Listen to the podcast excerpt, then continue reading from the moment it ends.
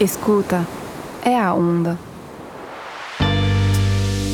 Amor, medo, filho único, adoção, gêmeos, vínculo, aborto, leite, cesárea, sangue, felicidade, enjoo, família, morte, vida. Bem-vinda à onda. Uma mãe francesa conversa sobre a maternidade com mulheres brasileiras. O que é ser mãe no Brasil? Aqui você vai ouvir os relatos mais íntimos e sinceros. Mães de diferentes origens, cores, religiões vão falar sobre as suas experiências. Um podcast sem tabu. Eu me chamo Octavie. Seja bem-vinda.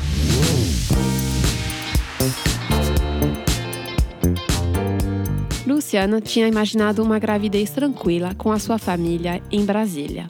Mas quando se trata de gravidez, as coisas são imprevisíveis.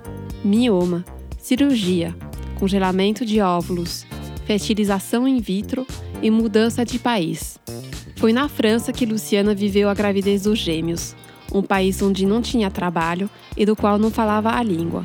Tchau, plano A, e que venha o plano B. Mas como foi que Luciana, mulher livre e independente, pôde abrir mão dos seus sonhos e acolher essa mudança radical? Como viver uma gravidez e os primeiros passos da maternidade longe da sua família, da sua língua materna e ainda em plena pandemia?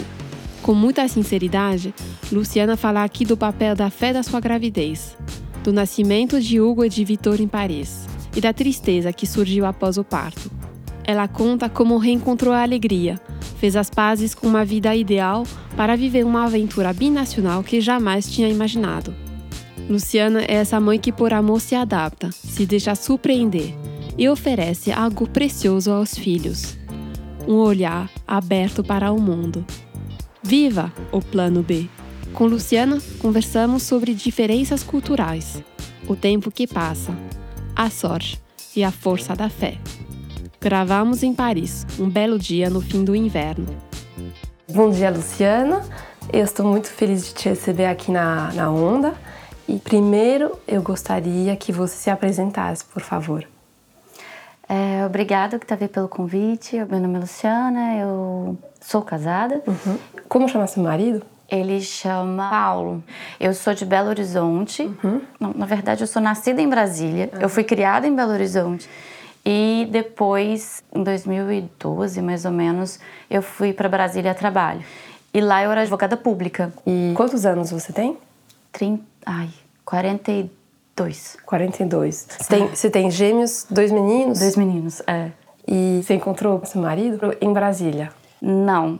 Na verdade, eu encontrei ele no sul do Brasil, numa festa de Réveillon, com 4 mil pessoas. Uhum. Mas ele morava no meu prédio em Brasília. Que incrível! Só que a gente se encontrou no sul. E quando foi isso? Em 2000, 2013 para 14. Vai fazer 10 anos. Sim, vai fazer 10 anos. É. Depois vocês namoraram em Brasília e depois vocês casaram? Aí a gente se casou em 2018 e a gente já tinha planos de vir para a França. A gente viria em outubro de 2019. A princípio era para ficar só um ano. O meu marido conseguiu um trabalho aqui e esse trabalho a expectativa era de que fosse para cinco anos. Então deixou de ser a expectativa de um ano para cinco anos.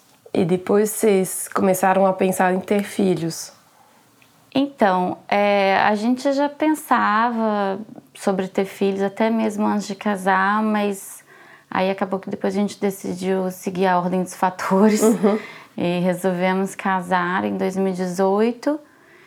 E aconteceu um, um, Na verdade, quando a gente decidiu vir para cá, ele estava com trinta e tantos anos de idade, a gente resolveu congelar os óvulos e vir para cá para eu poder vir tranquila. Isso é possível no Brasil? Sem Sim, condição? Inclusive comum atualmente. Comum? Comum. Gente, assim, pelo é menos grande no meio, diferença. é, no meio das pessoas que eu convivo. Uhum.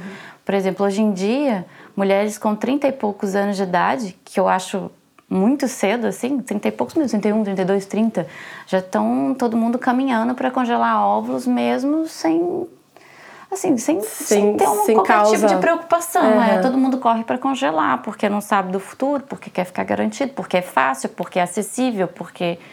enfim. Isso estou dizendo para uma determinada. Claro, como, é, um como- determinado grupo de Sim, mulheres, sim. né? Óbvio. Mas você sabe que na França é super recente isso. Eu acho que faz uns dois anos. E é totalmente reembolsado. É, Pelo Estado? Pelo Estado. Mas quando tem problema de saúde ou qualquer situação? qualquer situação Uau. agora, porque agora é, é para igualdade com um casal lésbico, então que não tem problema de fertilidade, porque isso não, não é o problema. Sim. E quando comecei a escutar isso faz uns 10 anos no Brasil, eu achava muito muito incrível poder fazer isso e é engraçado porque enfim, eu acho que o Brasil é muito avançado em certas coisas, tipo essa, e tem outros aspectos que eh, são mais tabus, né? A liberdade de poder ou não poder abortar no Brasil, que não tem, É religioso. religioso, mas também a religião poderia impedir a, a congelação, né? Porque não é o meio natural de engravidar. E na época, quando você fez esse processo, você tinha quantos anos? Devia ter 38, 39, por aí. E é um processo dolorido? Então, eu morria de medo. Eu não gosto nem de tomar remédio. Então, para mim não era uma coisa natural. E também rola esse negócio de religioso. Embora eu não seja a pessoa mais religiosa do mundo, é, eu cresci ouvindo as coisas, né? Então é difícil você fazer essa separação de imediato, embora você tenha consciência que uma coisa não tem nada a ver com a outra, na hora de fazer, de agir é diferente, né? Então eu tive dificuldade de aceitar isso, primeiro, em primeiro lugar, por uma questão mesmo de acreditar como as coisas devem ser. E, e segundo, porque eu não gosto de, de medicação. E aí, Como você conseguiu aceitar esse livrado? então, por, por, por não ter opção. Porque aí veio a outra parte da história. Em janeiro, a gente ia se mudar em outubro. No janeiro anterior, eu tinha alguns miomas no útero. Só que assim, sempre tiveram por ali e nunca tive problema. E aí, de um ano em um ano, o meu mioma que tinha 4 centímetros pra- passou para 8. Nossa. Então, é, a minha médica E falou, você você poderia explicar o que é mioma? Mioma é como se fosse um nódulo dentro do útero. Ele não era maligno nem nada, mas é, como ele, ele traz alguns sintomas de sangramento, ele ocupava muito espaço. No meu caso, eu não tive nenhum sintoma de sangramento, era tranquilo, eu não sentia dor nem nada. Então, por isso que eu não, não me preocupei em tirar. Só que quando ele cresceu demais, a minha bexiga não tinha espaço. Então era como se eu me tivesse meio grávida. Eu tinha que ir no banheiro toda hora. Então ela falou: não tem condição, você não pode ficar com esse mioma. E aí eu tive que fazer uma cirurgia. E esse mioma ele pode estar dentro do útero, no meio da parede muscular do útero ou fora do útero. E ele estava no meio, enfim. Estava numa situação super difícil. E aí, quando eu fiz a ciru- cirurgia, a médica era minha ginecologista desde os três anos de idade. Ela sabia que eu queria engravidar. Tinha uma outra médica na cirurgia e a outra médica foi tão complicado que ela queria tirar meu útero. Gente. E, a, e aí minha ginecologista falou, não, nós não vamos tirar o útero dela, ela quer engravidar. E, E a aí, cirurgia como que é? É, é com... Não, tive que fazer um corte, tipo, Ah, um corte tipo mesmo. cesariana Precisa. mesmo. É. Ah, não é banal, né? Não, e foi uma cirurgia que eu já fiz várias cirurgias na vida, nunca tive problema com isso, embora eu não goste de medicamento, cirurgia eu, eu sou tranquila, nada lógica. A minha recuperação foi super difícil. Foi mais difícil do que a recuperação do parto dos meus filhos, que foi cesariana. E uma vez que tira, não volta o mioma. Então, essa é a história. Aí eu, eu fiz a cirurgia em janeiro, fiquei super feliz, né? Que eu tinha, tava livre daquilo tudo ali. E falei, bom, Janeiro de 2019. 19. Aí eu falei, bom, vida que segue. Aí a gente continuou no plano de vir para a França em mais ou menos outubro, não estava muito certo a data. Só que aí quando chegou em abril, eu fazendo exame de rotina, o médico falou, você tem mais nove miomas. Aí eu surtei. Eu falei, meu Deus, eu quero ficar livre disso. E, a causa disso é, é conhecida ou ninguém Hum, sabe? Eu não sei te falar, eu não sei. Tem gente que fala que é emocional, tem gente que, que não sabe dizer, que não tem muita que, que não tem muita comprovação, mas assim Não é genético. né? tem, eu acho que tem alguma relação genética, tem gente que fala que tem relação, relação genética, mas assim cientificamente dizendo eu não sei confirmar. E aí eu sei que eles estavam lá, essa era a minha realidade. Aí eu contei para minha médica, lá de Belo Horizonte, que foi a minha médica que me operou, e ela falou: Olha, você não tem muito tempo, acho que você não está entendendo a sua situação, né? Assim, ou você resolve ter filhos logo, ou se os seus miomas crescerem e a gente tiver que realmente fazer uma outra intervenção, você vai perder seu útero. A gente não tem muito como garantir. Nossa. Então. Porque uh, para ela você poderia engravidar mesmo com a presença desses Sim. miomas? Pode, não tem problema. Assim, tem gente que engravida com muito mais. Uhum. E eles eram muito pequenininhos, ah, assim, bem pequenininhos. É, ela falou: olha, durante a gravidez eles podem evoluir, mas, enfim, a gente vai acompanhando. É, a questão era que tinha muito pouco tempo que eu tinha feito a cirurgia. Foi, tinha sido em janeiro. Então ela falou: espera pelo menos seis meses. Uhum. Quatro meses depois Muito apareceram os miomas. Ah, entendi. E, e vocês tinham plano, plano de mudar em outubro? Ah. É. E aí, a... quando eu cheguei aqui e contei pro meu ginecologista daqui, ele achou uma loucura eu ter engravidado. Logo depois, entre aspas, né? Tipo, uhum. em agosto. Eu engravidei em agosto. Ah, ele achou que era um Ele achou que era pouco tempo. Uhum. Um médico daqui da França, engraçado. Ah, engraçado. É. Né?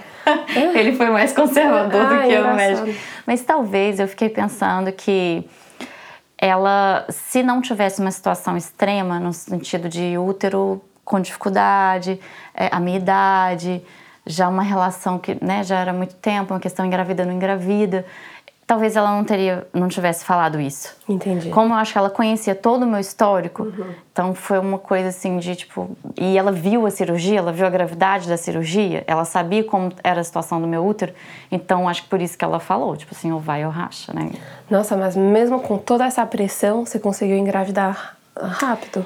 Então, aí como a gente já ia congelar, lá e agora a gente tem que engravidar, e a gente pensou, a gente espera sei lá, uns seis meses, um ano para ver se engravida, senão a gente faz o processo de, de fertilização, porque eu já nem sabia é, se seria fácil ou não engravidar, mas aí a gente falou, poxa, mas se eu não engravidar, eu vou estar lá na França e eu vou ter que fazer FIV, né, a fertilização na França. Para mim, que nem falava francês, cultura diferente e tal, eu falei, cara, vou fazer aqui. Uhum. E aí a gente falou assim, ah, já que a gente vai ter que fazer mesmo, vamos fazer a FIV.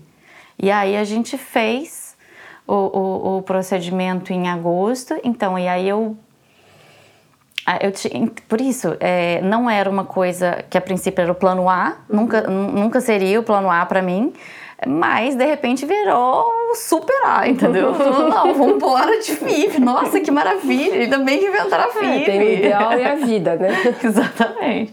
E aí, de repente, toda aquela, toda aquela preocupação minha, do procedimento, dos remédios, que nada.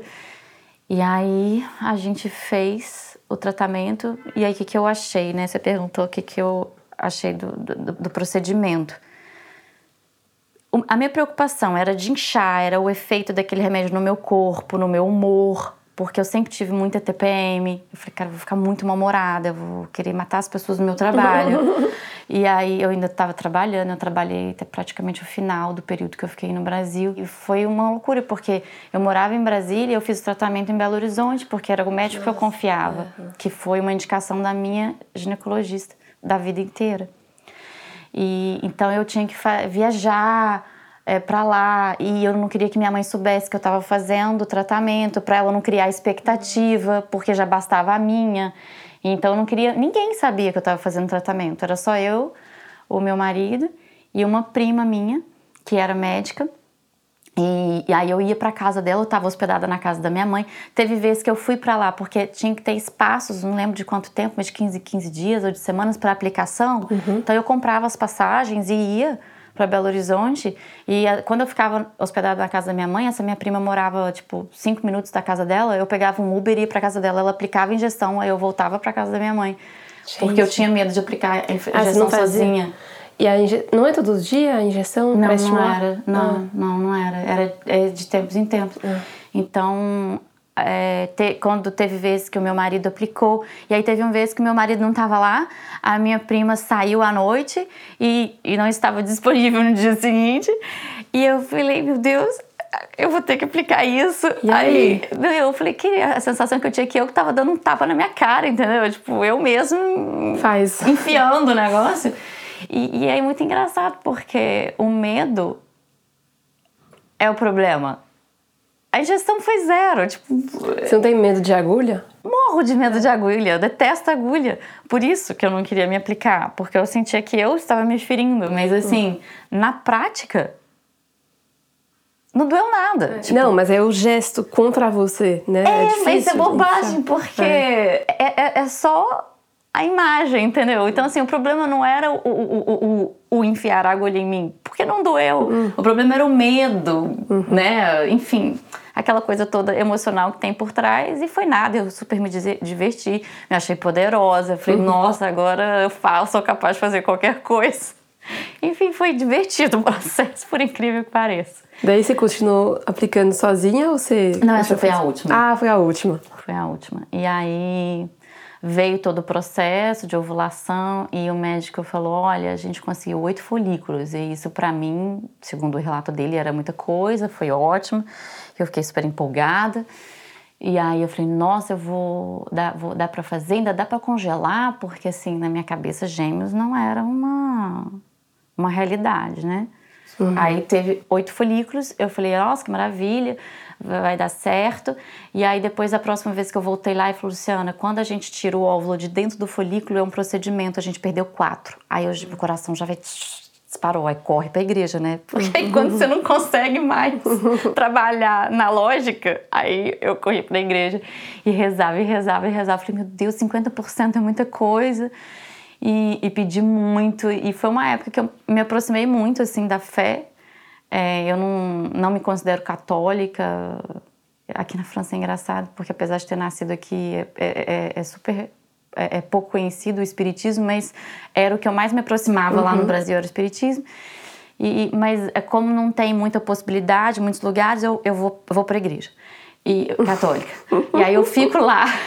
Que sempre tem uma igreja, né? É, exatamente, sempre tem uma igreja, então eu fico lá de preferência sem missa, que eu prefiro sem a missa. Depois, na, quando formou o embrião, o médico me falou: não são mais quatro, agora são três.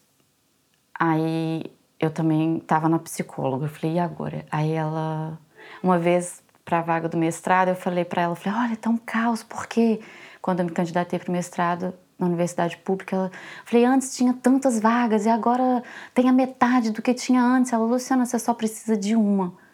E aquilo ficou na minha cabeça. E aí, no dia que eu fui fazer mesmo, colocar os embriões no meu corpo, o médico falou, Luciana, agora são só dois. Aí eu olhei para ele com a cara mais tranquila do mundo e falei, olha, eu só preciso de um. Hum, que genial. Foi, foi muito, porque eu trabalhei a fé, entendeu? Assim, a minha fé, independente de qualquer crença, eu tava muito tranquila naquele momento. Eu falei, eu só preciso de um, vai dar tudo certo. Aí ele falou, olha, um tá perfeito, vamos dizer assim, tá super maduro, tô confiante, acho que tá bem. Agora o outro, não é que ele não é um bom embrião, mas ele ainda não tá maduro, ele não cresceu o suficiente. E uma preocupação que a gente tinha é que a gente não queria ter um filho só. Então, assim, meu plano A também não era ter gêmeos, assim, nunca na vida. Eu sempre quis ser mãe, era um, era um, era um sonho de vida e tudo mais. Mas, assim, gêmeos não era, né? Eu queria até, eu gostaria de ter seis, se eu tivesse começado com 20 anos de idade, mas cada um no seu tempo. Porque eu tenho uma dificuldade de dividir, sabe, o amor. Eu fico me sentindo dividido o tempo todo. E, e- e- quando é dois ao mesmo tempo, é cruel, sabe? Você tem irmãos? Tenho dois. Eu amo, adoro, adoro casa cheia, adoro bagunça, enfim, é, adoro gente. E aí, é, quando ele falou isso, eu falei, basta um, ele sorriu e falou isso, do- do- que um estava bem e o outro ainda estava evoluindo, mas então que a situação é essa. Aí ele colocou, e esse médico, ele era um ele fez toda a diferença, assim, na minha vida, porque ele era um querido, assim. Ele não era aquele médico que fica te falando de porcentagem, qual é a chance disso, qual é a chance... Porque, assim, se fosse Ele falar acreditava. de porcentagem... É, ele falava, Luciana, quero... não se compara com ninguém, entendeu? A sua história é a sua história. E aí a gente fez o exame e deu positivo que eu tava grávida. E aí foi aquela alegria. E depois eu fui na médica lá, porque eu também tinha uma gineco- ginecologista lá. Em E ela- Brasília? em Brasília. Aí ela fez o ultrassom e falou: Luciana, são dois. É, ou seja, os dois, os, foi 100% de, de êxito né, no tratamento. Os únicos dois que ele colocou, os dois vingaram. Ah, ele colocou dois, Colocou então. dois, é, Ah, porque- você colocou os dois os dois únicos que sobraram. Os únicos que vingaram, assim, que deu certo. Então, assim, se eu quisesse congelar, eu não tinha como congelar. Uhum. E no final das contas, o que, que a gente pensava? Bom, já que meu útero não tá tão bom assim, é, é melhor que venham dois, porque eu não sei se eu vou conseguir engravidar depois. Então, assim, não era o plano A, mas de novo, que seja o plano A, né? Porque eu não quero ter só um filho. E aí eu lembro direitinho que eu, eu não saí de lá assim. Eu saí de lá tranquila, mas eu não saí de lá, tipo, certeza, tô grávida. E eu lembro que meu marido, ele sempre foi muito objetivo. Quando a gente saiu da clínica, ele falou comigo: entramos dois e saímos quatro. Eu olhei para ele com tanto susto, porque ele falou com tanta certeza. E eu. Aí, aí que caiu a ficha, tipo, você pode ter gêmeos. E aí a médica falou em Brasília: você tem gêmeos. E aí ela falou: olha, um tá perfeito, coração batendo super bem, e o outro tá devagar, o batimento ainda não é o, o, assim, o ideal. Então, assim, cuidado com a expectativa. Uhum. Foi meio que o recado que ela me deu. E eu saí de lá com a certeza que eu ia ter dois filhos. Uhum. E coloquei a mão da barriga acreditava? na hora que eu tava lá e falei: filho, segura na mão do seu irmãozinho que tá precisando da sua ajuda. Quando eu voltar aqui, eu quero todo mundo batendo igual.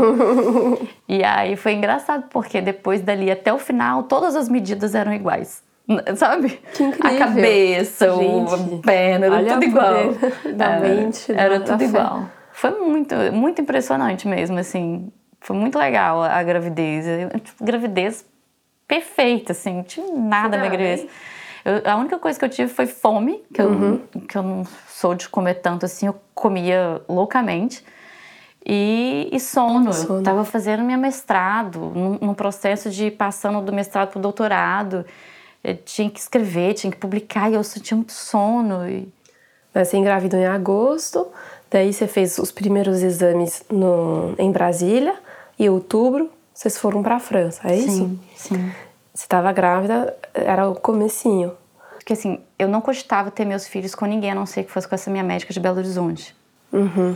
Mas eu vim trabalhando a hipótese, a partir do momento que eu fui sabendo que eu ia ficar aqui cinco anos, aí eu falei, os meus filhos vão ser franceses, eu falei, eu acho que vai ser importante para eles é, ter essa história lá. E aí tudo mudou. Coincidência ou não, a minha psicóloga, ela tinha morado aqui cinco anos. E aí, quando eu contei essa história para ela, ela abriu a vida dela para mim. Ela falou, falou, olha, eu morei cinco anos, eu tive meus filhos aí. É, que, ali- aliás, eu tive um no Brasil e um na França. E eu teria dez filhos na França ao invés de ter no Brasil. Então, Ah, é? ela preferiu. Falou isso? Preferiu. Você tinha medo do parto aqui, ou do acompanhamento Eu médico? tinha medo de não ser acolhida, eu não tinha medo do parto não dar certo, eu tinha medo de não me sentir acolhida. E na verdade, isso pra mim é o que importa. Mais, porque eu fui acolhida pelo meu médico e eu acredito de verdade que foi por isso que deu certo.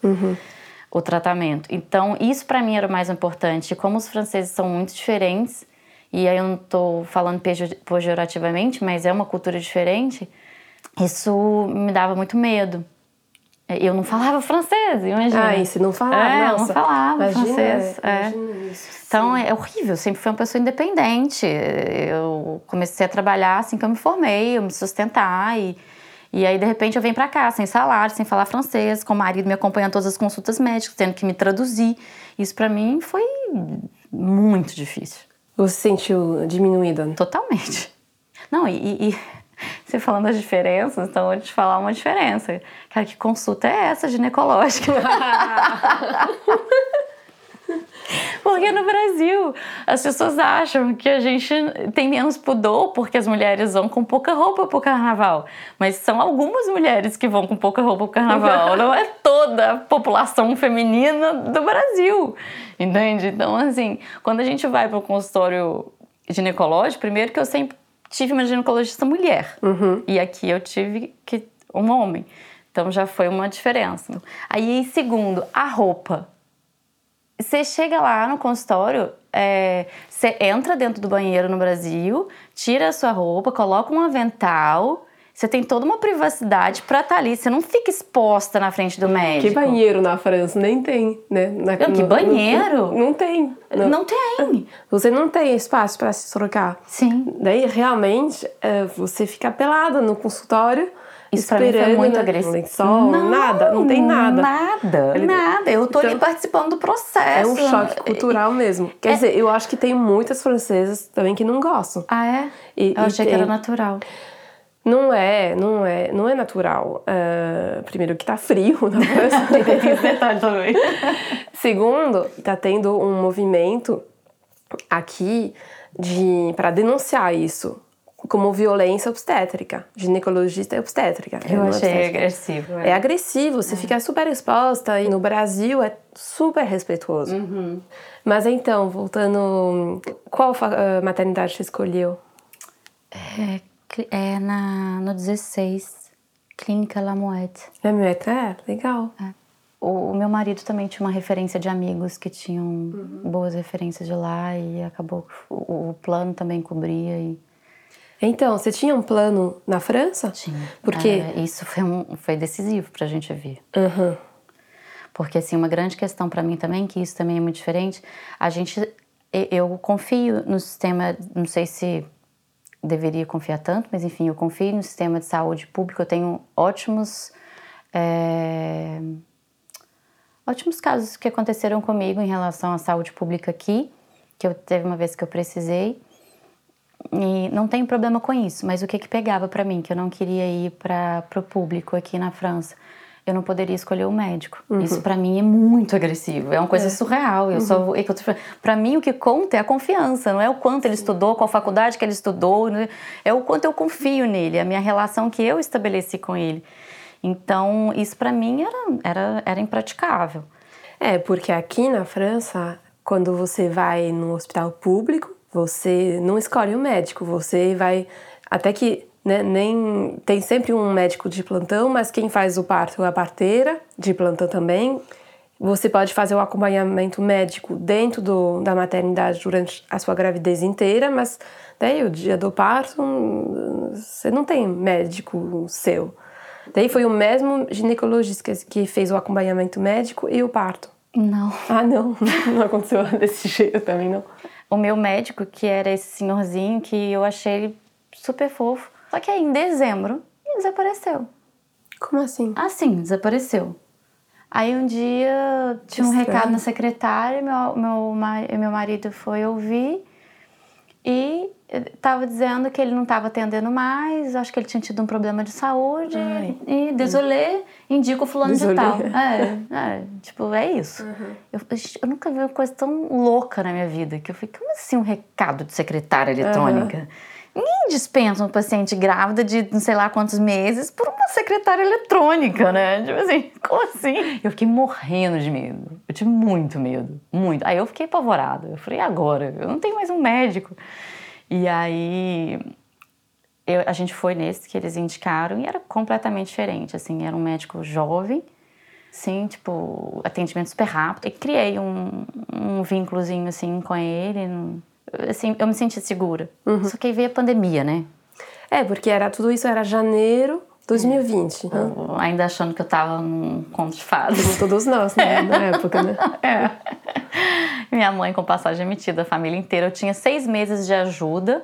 Eu tinha babá brasileira já. Eu já tinha ido na minha casa, já tinha combinado o horário que ela ia trabalhar comigo, já tinha uma faxineira que ia me ajudar, tudo tudo organizado, pronto. tudo, tudo certo. E aí veio a pandemia e aí eu não tive nada. Meus pais não vieram, nem, nenhuma da minha ajuda, nenhuma ajuda que eu tinha no Brasil veio. A minha babá não pôde me atender porque os filhos dela não iam para a escola e ela teve que ficar com os filhos dela. Eu também não tive faxineira, porque a faxineira não podia entrar na minha casa. E aí eu fiquei, tipo, um mês, dois meses sozinha, nós quatro dentro de casa. A gente não tinha ideia do tamanho do problema que a gente ia ter, entendeu? Então, assim, a gente foi Isso foi iludido até o último do, minuto. Antes do, do nascimento. É, antes do nascimento. O parto ia acontecer quando? Em março, abril, mais ou menos. É. Você tinha feito um, um, um projeto pro parto? Você tinha pensado? Você tinha medo do, do parto? Qual é a sua... Não, você tava não, tranquila. porque eu nunca tive medo de cirurgia. Eu conf...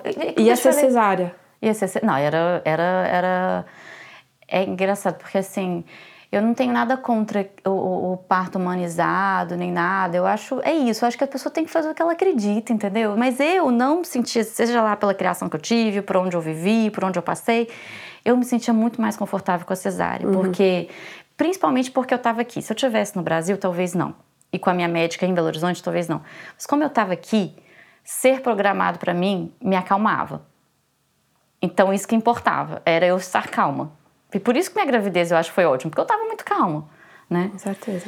E era marcado para o prazo mesmo com um pouquinho de antecedência? Com um pouquinho de antecedência. Eu fui tentando levar o máximo possível. Eles não nasceram prematuros, mas foi logo um pouquinho depois da contagem de não ser prematuros, sabe? Nasceram quantas semanas, você Acho que lembra? 37, alguma coisa assim. Ah, bem no, bem no, No limite. da É. maturidade. É, exato. Foi bem no limite. E a bolsa estourou? Como foi?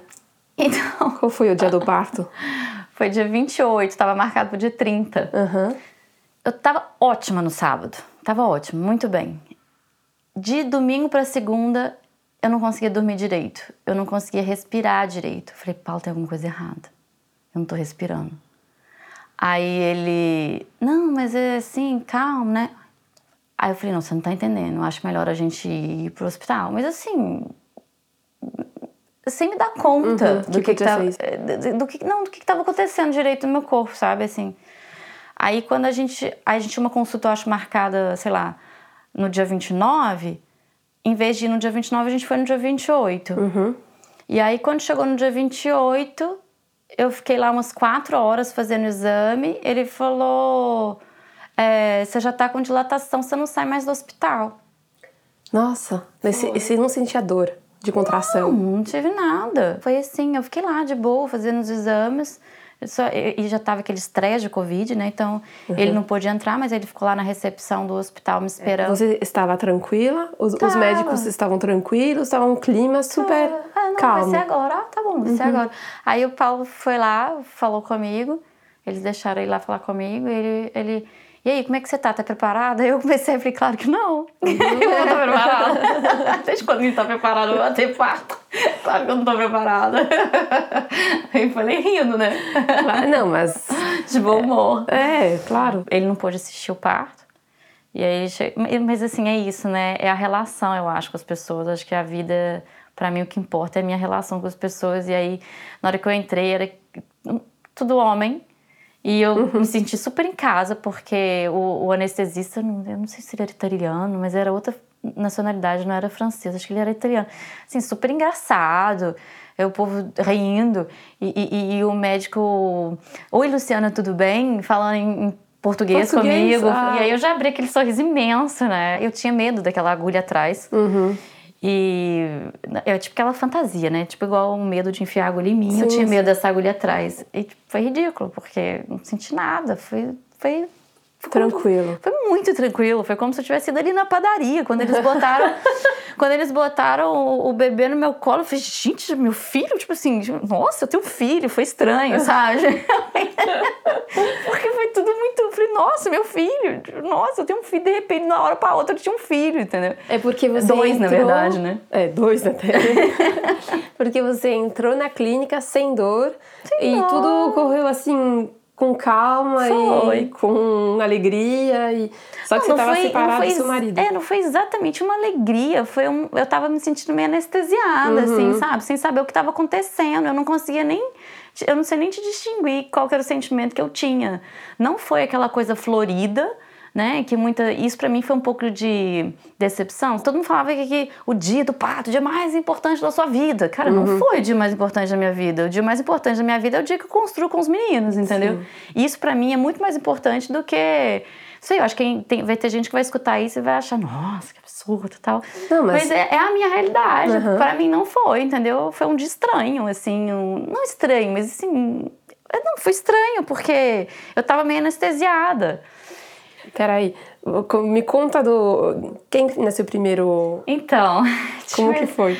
Tinha uma história muito legal que a gente já tinha decidido o nome deles antes deles nascerem. Uhum. E um dia a gente tava tipo, na padaria tomando café e aí surgiu o Vitor Hugo, o escritor. Eu não conhecia tanto do Vitor Hugo e Wikipedia. Aí eu fui pro Wikipedia. Claro que eles vão chamar Vitor Hugo! Aí eu me encantei, eu falei, não, é isso. Assim, a- a- o nosso critério, a gente queria que o nome fosse pequeno, a gente não queria um nome longo.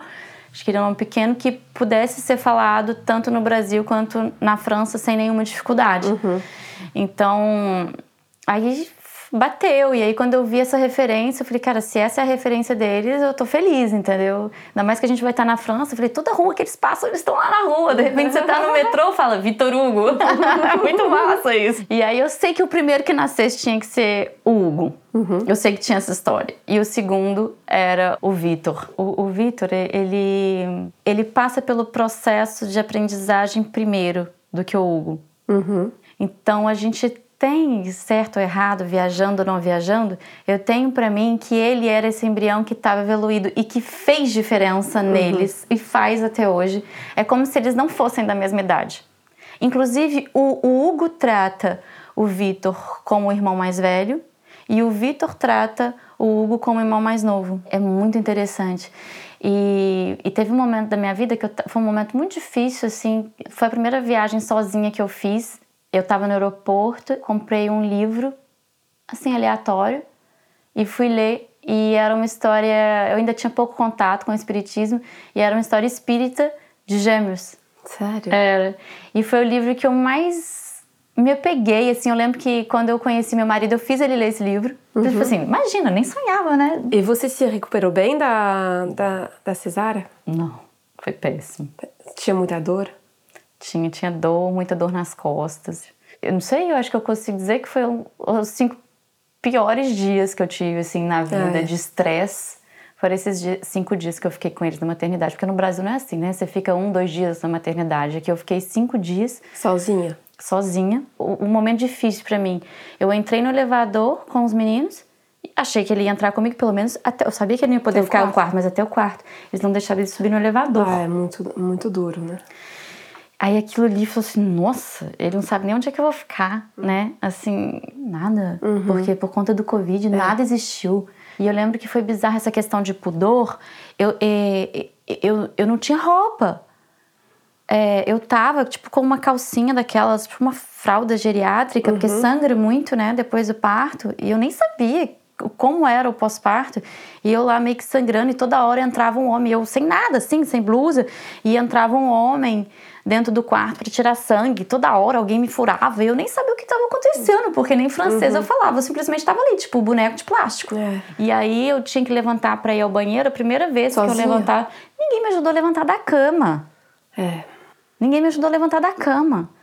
E aí eu não sabia se isso era Covid, se era isso mesmo. Eu sei que eu fui sozinha pro banheiro. Aí, de repente, no segundo dia, veio uma enfermeira e começa a dizer para eu olhar como é que era que fazia para trocar fralda. Porque quem ia trocar fralda era eu. Eu comecei a rir. Eu falei, você tá brincando comigo, né? Porque assim, eu não tô dando conta nem de mim. Você tá dizendo que eu tenho que trocar a fralda dos meninos. E aí vem aquela coisa da... da, da, da- O que, que ela respondeu? Você ah, isso? Désolé. É, o famoso sério. désolé. É, tipo assim, é assim. Eu, não eu, eu acho que eu nem consegui me expressar, mas eu fiz. É só a minha expressão, tipo assim, hã? Mas, tipo assim, eu devo ter falado assim, eu tenho que fazer? E. É, Você queria amamentar? queria. Mas foi estressante porque o leite não descia por causa da anestesia. Eu não queria dar aquele tanto de mamadeira para os meninos. Porque o meu medo era eles acostumarem com a mamadeira e depois não pegar o peito. Sim. Mas eu também não estava em condições de querer nada. Então, aquilo foi acontecendo. Você sentiu uma diferença cultural em relação à amamentação? Total. Aham. Total, muito grande.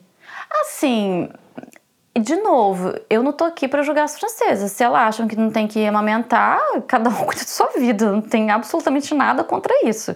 Mas para mim era importante. Eu tinha na minha cabeça, eu quero amamentar seis meses, que eu acho que é o suficiente para ele ter um, um leite ali de boa qualidade, que vai dar imunidade para ele e tal.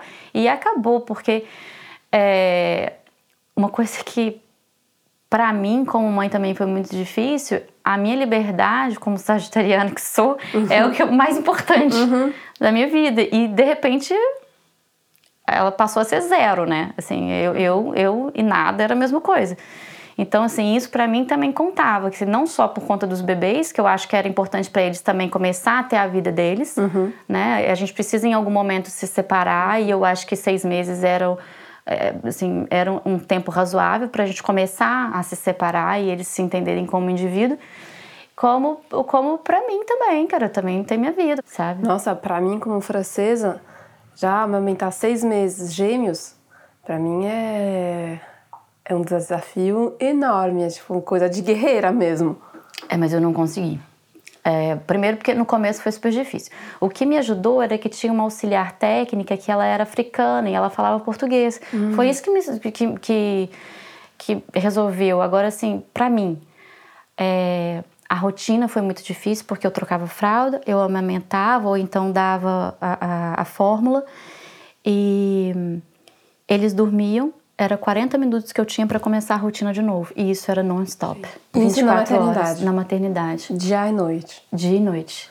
Eu- esses 40 minutos ou era pra eu dormir ou era pra eu falar com alguém. E eu precisava falar com alguém, porque senão eu surtava. Então, muitas vezes eu não dormia porque eu tava falando com alguém. Gente.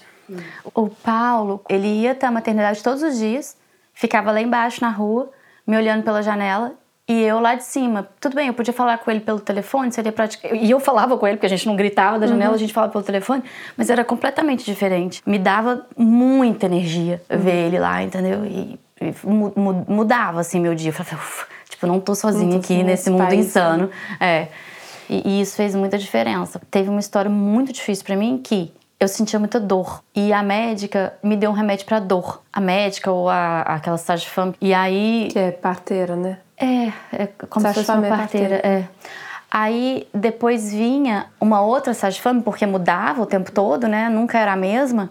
E ela falava, mas você não pode. Ela falou pra mim, você não pode tomar isso, porque se você tá amamentando, isso vai fazer mal pros seus bebês. Cara, eu já tava tomando o remédio e já estava amamentando. Que, que aliás, uma outra parteira tinha dado pra você. E aí eu surtei, porque Você não aí eu. roubou o remédio, né? Exatamente, eu não remédio ninguém. Aí eu não sabia se eu não tinha entendido direito. Eu não sabia se a médica tinha sido responsável ou se essa que era doida. Eu não sabia quem que era a doida da história, entendeu? E aí eu fiquei louca, porque, cara, eu acabei de botar meus filhos no mundo, eu já tô fazendo tudo errado, entendeu?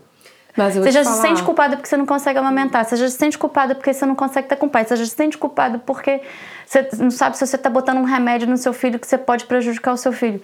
Falei, cara, que loucura! E aí depois, aí parei de tomar o remédio e fiquei sentindo dor. Ai, gente. Fiquei com a dor, porque eu não. Aí veio uma outra fame. E aí eu falei pra ela que eu tava com dor e tal, falou, você tem que tomar remédio. Eu falei, não posso tomar esse remédio, porque a mulher falou que se eu tomasse esse remédio, eu ia fazer mal pro bebê. Ela, que loucura, não tem nada disso. Pode tomar o remédio. Então, mas vou te falar, esse, esse discurso contraditório, você tem um monte na maternidade na França, porque justamente você nunca vê a mesma pessoa. É de enlouquecer. É. Agora, uma coisa interessante que eu achei aqui, que isso não tem no Brasil, assim, a, questão da, da ajuda do Estado nem se fala, né? Surreal. Isso no Brasil tá muito longe, né? Enfim. Mas vamos. Você não estamos- pagou nada pro parto. Quer dizer, você pa- você pagou o plano, mas Paguei você não pagou plano. nada. Porque no Brasil, por mais que a gente tenha o plano de saúde, os médicos são pagos é, à parte, né? Então a gente paga 10 mil reais, 15 mil reais por parto, mais ou menos, além do que a gente paga pro plano de saúde. Não existe mais médico que faça um parto sem te cobrar além do que a gente paga. Não existe mais. Não existe mais. Até porque eu, eu acho que o que o plano paga para eles é muito ruim. Então, aí rolou esse mercado paralelo. Sim. É, pelo menos assim, na minha opinião, por que, que eu acho mais bonito aqui? Por mais que seja difícil, o fato daqui é, oferecer essa possibilidade para a população inteira, e isso, isso para mim é. É por isso que eu falei assim, que que eu queria que os meninos. Claro que para mim eles são brasileiros e, e- e eu quero que eles se sintam brasileiros e tudo, mas eu queria que eles tivessem essa realidade para eles saberem que existe essa possibilidade, sabe? Porque isso para mim é, é imenso, sabe? É é uma questão de, de entendimento de mundo, sabe? Porque como assim as pessoas não têm acesso? Quando me falaram que aqui era assim, eu não acreditei. Eu falei, gente, isso é possível? Em algum lugar do mundo isso é possível? Porque a nossa realidade é muito diferente. É muito doloroso, assim, para as pessoas que não têm condições. Mas na França não é tudo também maravilhoso, que os médicos ganham muito mal e tem um movimento também das parteiras para mostrar que a falta de meios faz com que elas não tenham tempo de cuidar das mães, se dedicar como precisaria e acabam sendo uh, maltratantes. Não sei como traduziria em, em português, mas pessoa que maltrata a outra. Não é de, por vontade própria, Sim, sim. mas é Falta de condições de trabalho. Exato. É isso, é que tem um sistema para todos, mas não é perfeito. Né? E então você uh, ficou cinco dias no, na maternidade e se voltou para casa. Como foi a volta para casa com os gêmeos? Então, eu tava super feliz de voltar para casa, como de novo, né, no país de, de Alice, assim, das maravilhas, achando que tudo seria resolvido, porque nada poderia ser pior do que ficar cinco dias no hospital sozinha. É. Só que quando a gente chegou em casa, a gente não tinha nada, né? A gente não tinha um, uma pessoa para ajudar com a limpeza da casa, a gente não tinha uma babá, a gente não tinha experiência, a gente uhum. não tinha os Família. pais, tinha nada, nada. Ainda tinha o medo do Covid, dos meninos pegarem o Covid. Exato. Teve o puerpério também, que para mim foi, foi horrível, foi horrível. É, é, engraçado, porque assim, eu sempre fui uma pessoa para cima, animada, feliz e tal. Então, assim, é, é, primeiro que eu nem tinha muita informação. Até hoje eu, eu falo com minhas amigas, que raiva, porque que ninguém me conta isso. Porque depois que eu contei para elas que eu tive isso, uma delas, que é grande amiga minha, falou: Ah, eu também tive um negócio assim. Então eu falei: Que ódio, por que, que você não me contou uhum. isso antes? Mas é tabu, né? É, ninguém fala ninguém pode falar, tipo, é como se fosse uma doença, como se pegasse, fosse contagioso, ou então fosse é, é, uma sensação de fraqueza. Cara, não é sensação de fraqueza, é real, é hormonal, não é opcional. Eu não decidi estar uhum. no puerpério mal-humorada. Eu estava, simplesmente estava. Então eu estava ali com dois filhos, com saúde. E, e eu te contei a história, mais planejado impossível, mais desejado impossível. Então, assim, tudo gravidez maravilhosa, perfeita, como é que você imagina que você tem um problema desse depois? Entendeu? E, e, e eu só chorava. Você, é, você chorava. Só sim. chorava. Você se sentia triste. Triste. E não me pergunta por quê, porque eu não, não. tinha muito. E era, aí isso era muito pior, porque aí vinha meu marido e falava, mas por que você estava chorando? Aí eu ficava com ódio dele. Para de me perguntar por que, que eu tô chorando, porque eu não sei. É. Eu não tenho essa resposta para te dar.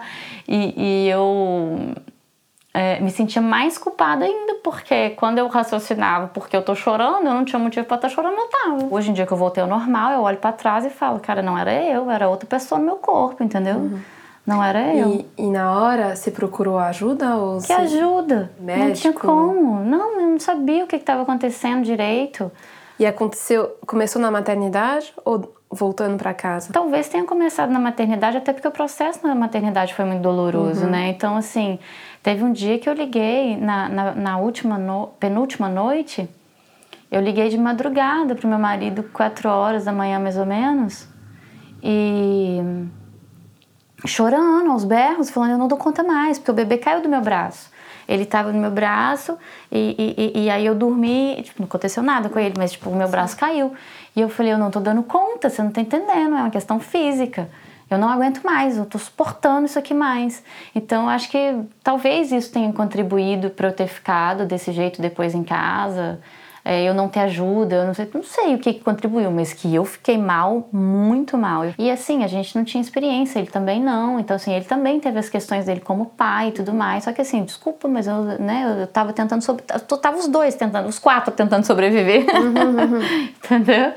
Então foi, é, foi muito difícil. também o pai ele, ele é um papel tem as fraquezas também. dele, uhum. claro. Também eu acho que os homens estão numa geração que eles estão aprendendo a ser algo que eles não tiveram um modelo para ser.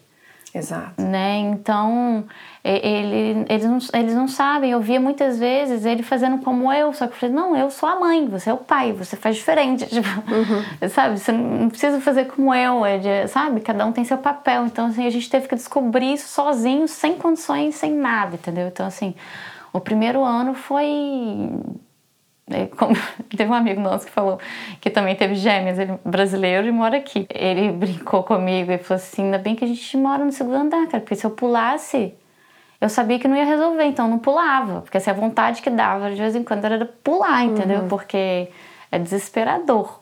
Desesperador. Esse primeiro ano foi muito difícil. Quanto tempo durou essa sensação? Pelo menos uns seis meses. Ah, então. De tristeza.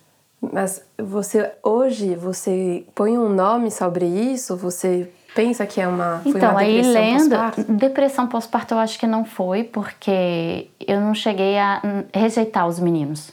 Uhum. Eu queria estar com eles, eu, eu tinha consciência de que eu amava eles. Para mim estava tudo errado, o contexto estava errado, estava tudo errado. Então talvez tenha tido uma quebra de expectativa muito grande também. Não era assim que, que eu tinha pensado, né? Então talvez isso tenha acontecido também. É, é, o povo fala, acho que baby bloom, não sei, eu não sei exatamente. Baby blues. baby blues é. E, e eu não, não tenho conhecimento científico suficiente para dizer, para Dizem que o enquadrar. baby blues é re- diretamente ligado à queda de hormônio, de hormônios, hormônios. Hormônios. E mas não passa o prazo de 15 dias. Se essa sensação durar mais do 15 dias, já cai num quadro normalmente da depressão pós-parto. Bom, se foi isso, pode ser que tenha sido, porque não durou 15 dias. E como você fazia? Eles dormiam na mesma hora ou ca- ou cada um acordava numa hora diferente? Olha, nesse período que eles eram recém-nascidos, eu nem sei te falar. Porque assim, era tipo, cada um fica com o seu, entendeu? Se você fica com um, eu fico com um. E a gente, não sei muito bem como que era. Mas depois, quando eles já estavam maiorzinhos, o Vitor tinha muita cólica. E aí ele berrava, esgoelava. E isso, até terminar a cólica, foi, foi, foi luta. Que durou até mais ou menos os seis meses. É bastante tempo. É. E como que é criar filhos na França?